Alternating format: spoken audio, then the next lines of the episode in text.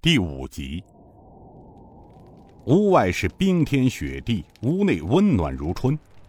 然而，大堂上静得让人发冷，每个人都阴着脸，各自坐在一边生闷气。只有一个生得五大三粗、面如张飞的大汉坐在偏堂的桌边，桌上放着一对六合钩的兵器，旁边一坛开了封的老酒，一个大海碗盛满了酒，手里抬着半段熟羊腿，吃得正欢。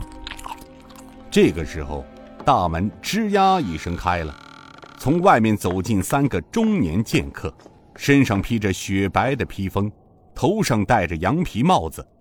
众人闻声，不约而同地向外面望去。这时，三人走进了大堂。其中一个腰中挎剑的人说道：“查清楚了，副门主，两个孩子就在城外的破道观里。可是……”副门主站起身来，阴沉着一张马脸，他插嘴问道：“可是什么？”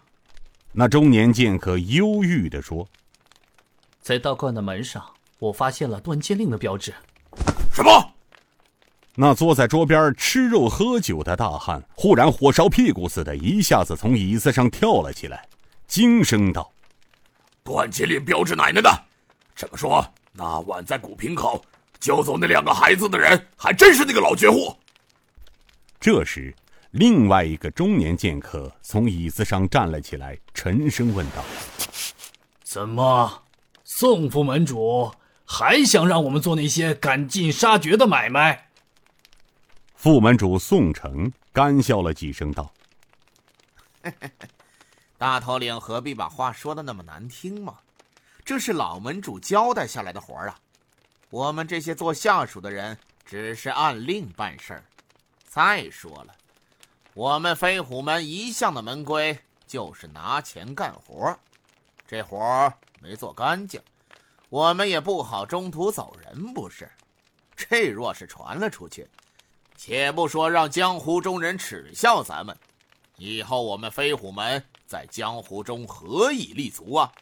大家说是不是这么个理儿啊？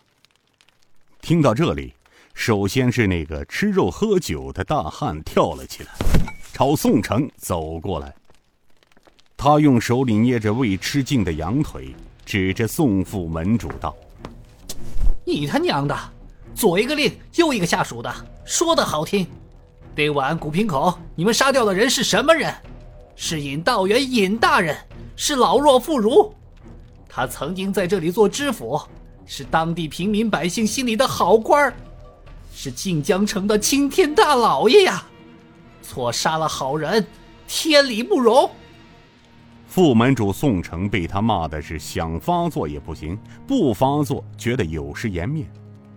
他忍了忍，说道：“金宝兄弟，你何必冲我发这么大的火呢？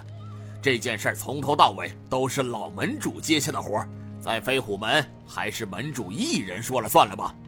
之前通过四珍堂核实的目标与雇主提供的绝杀资料是一致的。”胡说！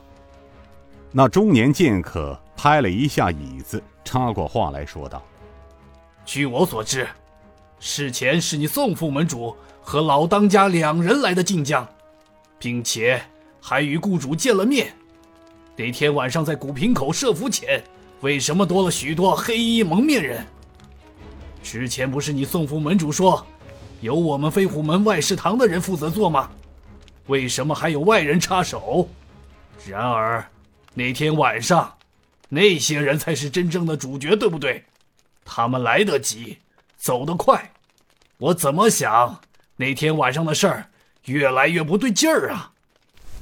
没什么不对劲儿的，因为那天晚上的那些黑衣蒙面人，就是东厂的侍卫杀手。